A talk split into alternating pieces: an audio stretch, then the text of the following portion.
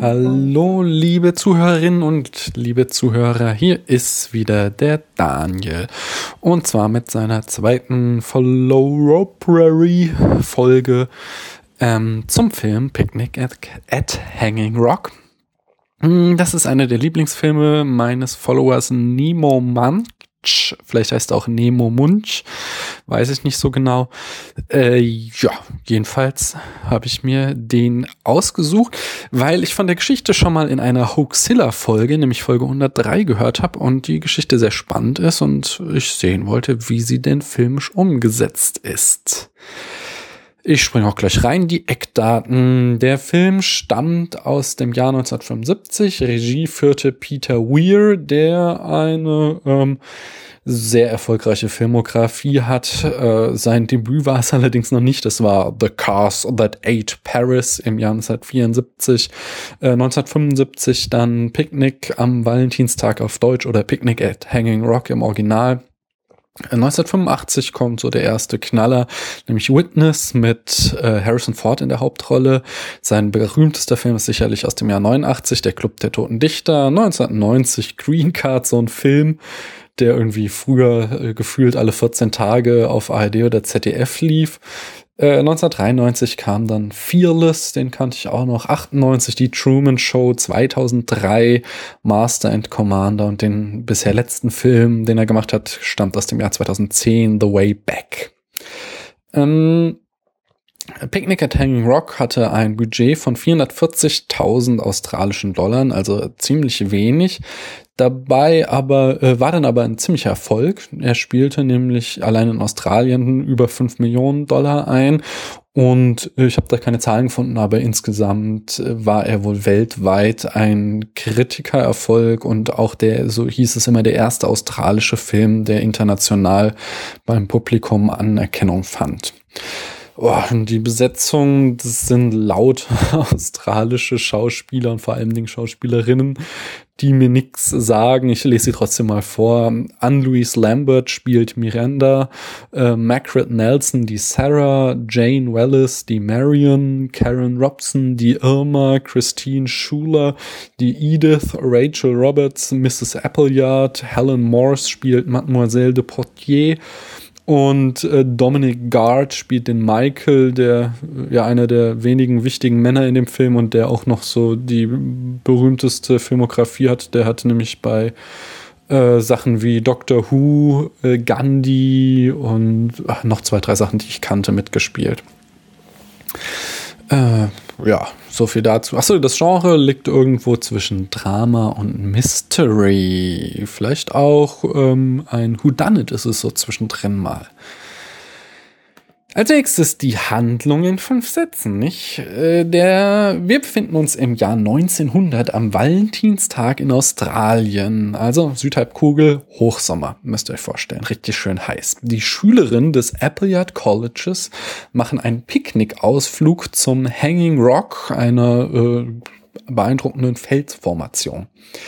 Während dieses Ausflugs verschwinden drei Mädchen und eine der Lehrerinnen spurlos. Es beginnt eine große Suchaktion und der Film erzählt uns dann, wie diese Suche ausgeht und was das Ergebnis mit den Beteiligten macht. Das Ganze versuche ich ja hier weitgehend spoilerfrei zu halten, sofern ein Spoiler mir nicht notwendig erscheint. Für meine Kritik mit der ich jetzt anfange. Mm, der, ich fange mit mm, mit was fange ich an? Ich fange erstmal an. Also er, der Film beginnt mit einer äh, Texttafel, die suggeriert, ähm, dass es sich um ein wahres Ereignis hat, handelt und schon mal einen enorm viel Suspense aufbaut. Nämlich erzählt, dass halt an dem Tag einfach die Mädchen verschwanden und der Film beginnt halt und du überlegst, ja, zumindest ging es mir so, ich will halt jetzt wissen, oh, was ist da passiert und ja, wie trug es sich zu. Ähm, das Problem, was dann aber gleich einsetzt, ist, dass ich ihn ziemlich schlecht gespielt finde und vor allen Dingen mal wieder ziemlich schlecht auch die Dialoge. Meine Probleme mit schlechten Dialoge könnt ihr euch zum Beispiel in den Folgen zu Hannah Arendt oder Emme und Jaguar äh, äh, anhören, denn da kann ich hier quasi eins zu eins das Gleiche sagen. Es hat sehr viel in Halbsätzen assoziativ vor sich hingefaselt und zumindest in der ersten Hälfte des Films kaum mal irgendwie äh, findet ein zusammenhangloses, äh, zusammenhängendes Gespräch statt, sondern stattdessen gucken die Protagonisten sich nicht an, sondern und geben dann irgendwelche Weisheiten von sich, was äh, so mir zwar dauernd ins Gesicht hämmern soll, wie künstlerisch wertvoll das alles doch ist, aber eben meines Erachtens sehr schädlich ist für eine konsistente Handlung. Hm das Ganze wird natürlich oder wird kann ich dahingehend etwas entschuldigen, dass der Film mit so einem Voice-Over beginnt, der den Film gleich sowieso irgendwie in, mit einem Traum assoziiert. Von daher, ja, finde ich das nicht ganz so schlimm wie bei zum Beispiel Hannah Arendt, wo es einfach um eine Frau geht, die äh, eine Sprachvirtuosin war und wir dann da schlechte Dialoge bekommen. Trotzdem, sowas mag ich einfach nicht. So, das kann man machen. Ich verstehe das, äh, dass Leute das gut finden, das ist irgendwie Kunstfilm, bla, aber ist, damit kann man mich jagen einfach. Hingegen ähm, hat mir sehr gut gefallen das Blocking des Films. Das heißt also, wie die, die Mise en scène, wie sind die äh, Protagonisten im Bild arrangiert. Da wird nämlich extrem schön mit Tiefenschärfe gearbeitet, ähm, wo hier Mr. Weir Leute im Vordergrund irgendwas besprechen lässt oder so und dann endet sich der Fokus und du siehst auf einmal, was hinten abgeht, was äh, dann die quasi statt eines Schnittes einfach ein Fokuswechsel kommt und äh, die Kamera ist sehr oft sehr, sehr gut platziert. Das heißt, visuell war der Film durchaus ein Genuss. Das, das ist eine sehr, sehr, sehr schöne Sache, wie er das gemacht hat. Mhm. Äh, was mir auch noch sehr gut gefallen hatte, ist, äh, und zwar erinnert mich das an Children of the Corn, den ich hier schriftlich im Blog besprochen habe beim Horror Oktober wo ich mich so lustig drüber machte, dass der Film versucht, äh, Mais gruselig darzustellen immer wieder und äh, das ihm einfach nicht gelingen will. Und das gleiche macht aber hier ähm, Picnic at Hanging Rock mit eben diesem Hanging Rock und es gelingt ganz wunderbar. Wir haben halt dieses mysteriöse Verschwinden und wir sehen immer wieder diese Felsen in langen Einstellungen und äh, je länger und öfter wir sie sehen, desto mehr scheinen sich für mich zumindest Gesichter aus diesen Felsen herauszuschälen und die Felsen selbst werden eben zum Antagonisten des Films.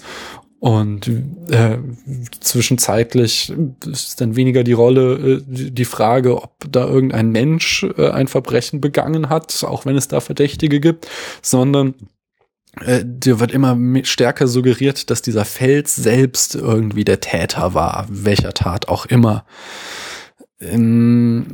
Und zu guter Letzt hat mir auch noch gut gefallen, das ist jetzt auch wieder ein kleiner Spoiler, wenn ihr das nicht hören wollt, dann skippt das Kapitel, äh, nämlich, dass äh, der Film keine Auflösung bietet, sondern äh, die, äh, er nicht sagt, das und das ist passiert, sondern das Ganze im Wagen lässt und das ist auch eine Geschmackssache sicherlich, aber das mag ich sehr gerne, dass wir keine Erklärung bekommen, sondern uns selbst Gedanken machen können, wie denn der Film äh, oder was denn an jenem Tag am Hanging Rock passiert ist. Und ähm, ja, aber es gibt auch noch mal eine Schwäche, und zwar eine ganz mega krasse, schlimme Schwäche. Und zwar hat er einen eklatanten Spruch mit Show Don't Tell. Und zwar sehen wir sehr lange und ausgiebig, wie die drei Mädchen verschwinden. Das wird sehr lange aufgebaut, äh, wie die diesen Felsen emporsteigen und dann irgendwann äh, im Sonnenlicht einschlafen und dann wachen sie wieder auf und gehen wie hypnotisiert weiter und eine vierte, die auch noch dabei war, schreit ihnen noch nach, aber kann sie nicht zurückhalten. Und dann kommt äh, ein harter Schnitt und wir sehen, wie die Reisegesellschaft wieder an dem College ankommt. Und dort kriegen wir dann erzählt, dass außerdem drei Mädchen auch noch eine Lehrerin verschwunden ist. Und äh, das ist halt so komplett absurd. Wir kriegen später noch erzählt, wie dann auch dieses schreiende Mädchen diese Lehrerin noch gesehen hat. Aber ich das, also das verstehe ich einfach nicht, wie man einerseits so eine Szene so wirklich großartig und lange aufbauen kann und andererseits dann uns im Nachhinein noch sagen, ja, noch sagt, ach so, übrigens, äh, die, diese eine Frau, das haben wir euch nicht gezeigt, aber die ist auch noch verschwunden. Das, also, nee. Naja. Äh, auf Letterbox habe ich irgendwie eine Liste, ich glaube, es war auf Letterbox eine Liste gesehen, in der der Film war, äh, die nannte sich They Are Experiences, Not Movies. Und ich glaube, das trifft's ziemlich gut. Äh, man bekommt hier weniger eine konsistente Geschichte erzählt als äh, einen sehr assoziativen Film, über den man auch durchaus länger nachdenken kann. Das hat mir ganz gut gefallen, aber ähm, wegen dieser genannten Schwächen war ich auch nicht restlos begeistert, weswegen ich dem Film drei Sterne gebe ja, das war's von mir soweit. Äh, jetzt, äh, ich danke euch fürs Zuhören und bis zur nächsten Folge. Ciao.